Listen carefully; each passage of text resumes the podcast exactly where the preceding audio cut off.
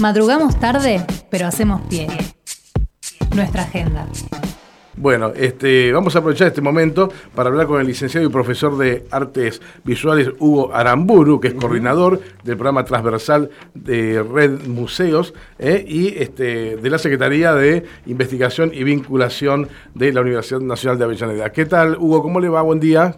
¿Qué tal? Buen día, ¿cómo están? Fernando, Fernando Pearson es mi nombre y estoy con Axel Govetnik. Y bueno, queríamos hablar de la convocatoria del programa transversal de Red de Museos UNDAV. ¿Qué es lo que primero que deberíamos saber? Mira, es una doble convocatoria. Entonces, una está dirigida a la comunidad educativa eh, UNDAV, eh, a docentes, eh, graduados y estudiantes de los últimos años, a integrarse al equipo colaborativo de, de Red. De Red es, eh, para los que están escuchando y por ahí no pertenecen a la universidad también, es eh, el programa que está constituido por la red de sedes de ecomuseos de sitio comunitario de la Universidad de Avellaneda. A partir de este programa eh, se toma a cada sede de, de UNDAV, digamos, cada sede universitaria, como ecomuseo de sitio comunitario. ¿Por qué hablamos de sitio? Porque es un, justamente es poner en valor lo histórico de cada edificio que tuvo una función inicial o estuvo en un predio de una función eh, inicial para Avellaneda eh, y de alguna manera las, las comunidades vecinas se construyeron en función también de esos edificios. Entonces, eh, de, ese, de ese lugar es la construcción de una de una identidad eh, barrial, de una memoria viva y eh, cada uno de esos ecomuseos tiene una función temática también eh, que forma la trama, digamos, de este programa transversal. Es un concepto de nueva museología y la idea de seguir convocando es una convocatoria permanente, o sea, siempre están abiertas las puertas del programa transversal de red, se hace explícito ahora y se recuerda, digamos, esta apertura de puertas porque trabaja su programación anual con las propuestas culturales y artísticas que acercan la comunidad educativa y además las comunidades vecinas y también de zona de influencia. Entonces, una de las convocatorias está dirigida a docentes, graduados y estudiantes de los eh, avanzados, digamos, de los últimos años, para sumarse al equipo colaborativo. ¿Para sumarse a qué? De Red ha constituido su programación, su agenda de actividades y de propuestas, como decía antes, a partir del ofrecimiento de la misma comunidad educativa y de las vecindades. Ofrecimiento de propuestas, de eventos, que son constituidos luego como ciclos culturales. O sea que año tras año hay una cantidad de ciclos culturales de red que entre los cuales hay jornadas reflexivas, muestras itinerantes entre cada sede y incluso también en otras instituciones educativas o que la solicite, eh, proyectos que tienen que ver con bienales, por ejemplo, eh, bienales artísticas y culturales, eh, y congresos, congresos de epistemología del sur, que trabaja en articulación con la maestría de estéticas contemporáneas. El año pasado comenzamos otro congreso en el marco de la virtualidad que impuso la pandemia, eh, que es matrices lúdicas, con el espacio lúdico de eh, EAD, Educación a Distancia de UNDAD. Bueno, es un entramado de articulaciones entre secretarías, departamentos, programas, espacios, áreas, eh, que permiten que año tras año ya es, eh, bueno, se ponga eh, esta, esta maquinaria, digamos, de propuestas culturales y artísticas. Digo culturales y artísticos, lo artístico obviamente es cultural, pero no siempre eh, las propuestas, digamos, hacen centro sobre la actividad artística en sí. propongo siempre, mm, desde que pensé este espacio cuando era eh, un proyecto de extensión departamental de cultura y arte, que después fue Humanidades y Artes y hoy es Cultura, Arte y Comunicación. Eh, era un espacio de extensión departamental, era en singular, era de red, museo, UNDAV. para hacer visible, digamos, al departamento todas las propuestas que hacía el departamento y las interrelaciones inter, eh, institucionales, digamos, con otras universidades, red de gestión cultural. Bueno, en ese marco yo era director de la carrera de gestión cultural en, cuando era Cultura y Arte, hasta Humanidades y Artes, luego, bueno, dejé la, la dirección y eh, la propuesta fue hacer eh, transversal al programa eh, que era en ese momento singular, ¿no? Mm. Fue entonces, a partir de eso, que el Consejo Superior aprobó por resolución que fuese transversal a toda la universidad. Y esto está radicado en la Secretaría de Investigación y Vinculación Tecnológica Institucional. Bueno, hasta aquí un poco el hilo, histórico. Bien. Hugo, estoy abierto, digamos, la pregunta que quieran hacer. Axel Govendi te habla. Eh, ¿Qué tal, Axel? ¿Cómo estás? Bien, querido. Eh, te quería, vos hablabas recién de una de convocatoria que está dirigida a los docentes, a los graduados y estudiantes avanzados, ¿no? Pero hay otra convocatoria más también, tengo entendido. Y está abierta a toda la comunidad en, general, digamos. O sea, eh, las puertas que abre la Universidad de Avellaneda es una universidad, como sabemos, situada que propone esta interrelación que estamos eh, que, estuve expresando recién, eh, y la vinculación con otras entidades, organismos, organizaciones, eh, colectivos, personas, digamos, que tengan propuestas culturales y artísticas y quieran acercarlas, necesiten y además poner, digamos, en práctica, digamos, su propuesta. Bueno, un poco eso es acercar esa propuesta a la Universidad de Avellaneda y ver de qué manera podemos eh, gestionarla eh, para eh, hacerla visible, para... Y que tenga un marco de contención, lógicamente. Exactamente, divulgarla. en el caso justamente de producción artística, cada una de las sedes, de acuerdo a la temática, el sentido, digamos, que se construye a partir de esa producción simbólica que propongan, se pensará también eh, un inicio de recorrido de, en alguna de las sedes de la UNDAV. Eh, y después, dentro de uno de los ciclos culturales que comenté, que es Muestras que Circulan, eh, seguramente recorrerá cada una de las sedes.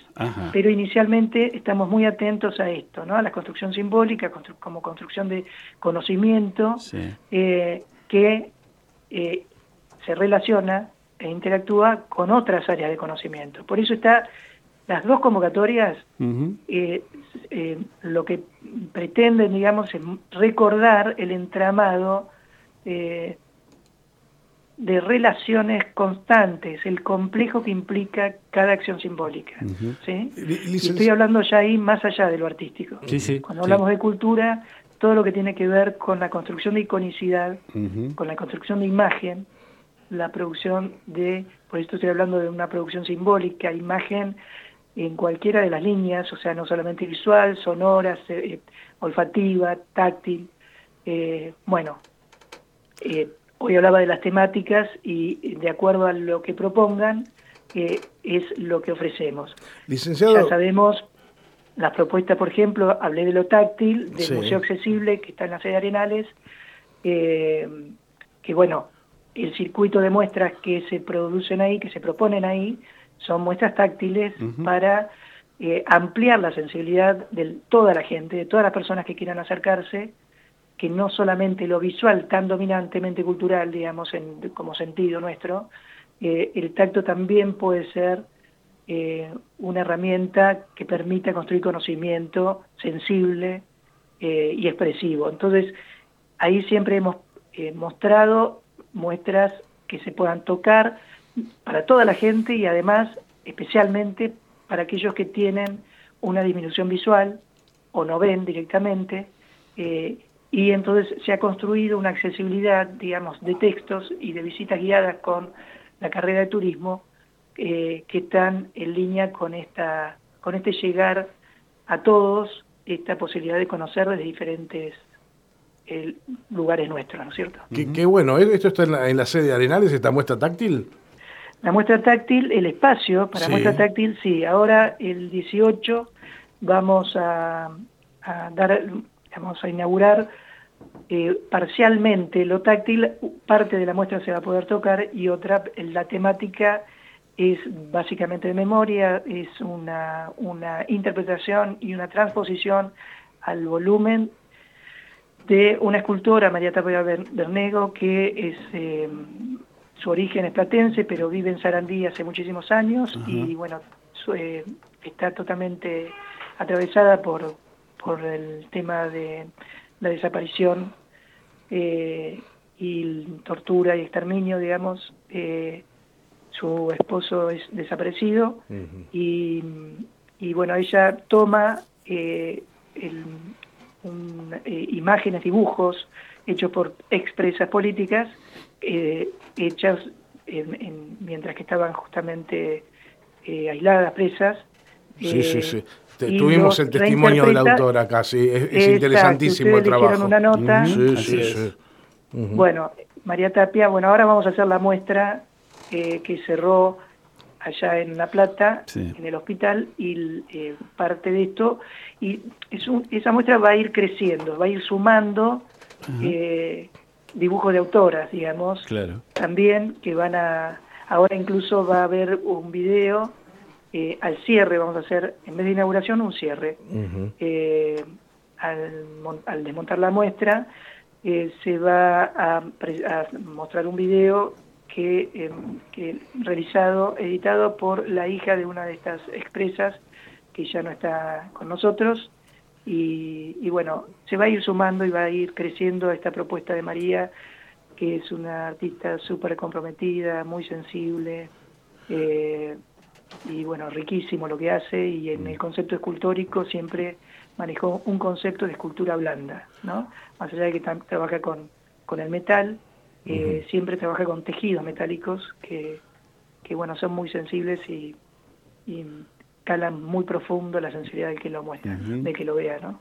Hugo, para, para motivar eh, a, que la, imaginación eh, surja y para que se presenten muchos proyectos en esta convocatoria, eh, le consulto de, experiencias anteriores, es, es, fácil, no, no, creo que sea fácil, pero es, es posible para, para los que se presenten soñar con que su propuesta se vuelva real y se vuelva una muestra. Hay, ¿Qué dicen las experiencias anteriores? Eh, todo lo que te dije antes es una suma de hechos que se fueron construyendo a partir de las propuestas que siempre han acercado a la comunidad eh, educativa y vecina. Por lo tanto, o sea que aquel que presente, que presente una propuesta sabe que es muy muy factible o totalmente factible que esa propuesta se plasme en la realidad. Sí, son propuestas que tienen que ver justamente con eh, brindar espacios, con brindar, eh, articular, digamos, eh, espacio que no significa solamente el espacio físico, sino también de divulgación, de difusión, de análisis, de capacitación, de conceptos incluso que tienen que ver con lo curatorial, o sea, a la hora de montar, de, de gestionar en todo caso los, las materialidades, digamos, que se que están implicadas en las propuestas, eh, gestionar e intermediar, digamos, en relación con otras con otros organismos o instituciones, eh, eh, gestionar incluso hasta para donaciones de materiales a la hora de, de buscar que sea factible, por ejemplo, el montaje. bueno, Ahí mm, depende qué tipo de, eh, de temática sea. Nosotros hemos, eh, hoy hablé de bienales, por ejemplo, la Bienal Mundo de Riachuelo, a partir del Museo del Riachuelo, que este año se cumplen 10 años del primer proyecto de museo que tuvo la Universidad de Llaneda, del cual fui parte del diseño, digamos, formé parte del diseño, con una colega más, de Cultura y Arte. Eh, bueno, desde el inicio, el Museo del Riachuelo era estaba destinado al edificio de la ex cristalería eh, Papini, que está sobre la ribera, que era el edificio justamente que iba a ser para el Departamento de Ambiente y Turismo. Eh, bueno, ese es uno de los seis eh, museos de, de, la universidad que hoy por hoy sigue con sus propuestas y puso, digamos, detuvo el tema de la cuarta bienal, que es la que tiene que aplicarse ahora a partir de la, eh, de la presencialidad, eh, eh, son propuestas que siempre han trabajado a partir de la presentación de, de colectivos artísticos, de, grupos capacitadores en arte también, trabajando en instituciones. Siempre hubo eventos que fueron enmarcados por muestras artísticas, pero son eventos críticos reflexivos también. Hemos mm. trabajado incluso con propuestas que han traído estudiantes ¿no? de, las propias carreras, de artistas, por ejemplo, que habían hecho relevamientos en cooperativas de trabajo. Entonces, una de las eh, muestras fue directamente, por ejemplo, el, fotógrafo que además es ingeniero, eh, que es Daniel Minsky, y bueno, él hizo un relevamiento fotográfico de tres empresas, tres cooperativas que recuperaron fábricas, ¿sí? Bien. Eh, que tiene que ver, una de Collana, no sé si se acuerdan de la marca, Bien. otra de, de, textiles y también de, de metales, eh, bueno, luego se hizo una reunión con las cooperativas como para generar, esto fue en el 2019, la excusa fue la muestra del fotógrafo, que fue excelente, que estuvo expuesta incluso en dos de las sedes de la universidad, eh, y eh, culminó, digamos, con una charla con las cooperativas. de alguna manera surgió la necesidad de capacitaciones que se están gestionando hoy, justamente porque esto fue en el 19, vino la pandemia y bueno, movió eh, a todos eh, por igual en varias, en varias dimensiones, ¿no?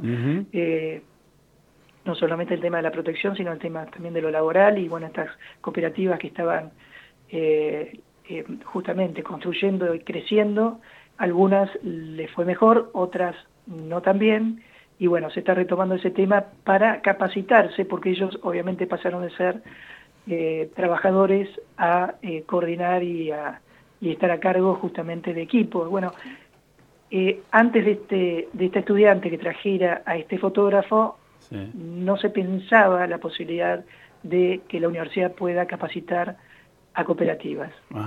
Estas son propuestas que se abren desde el programa de red. Claro.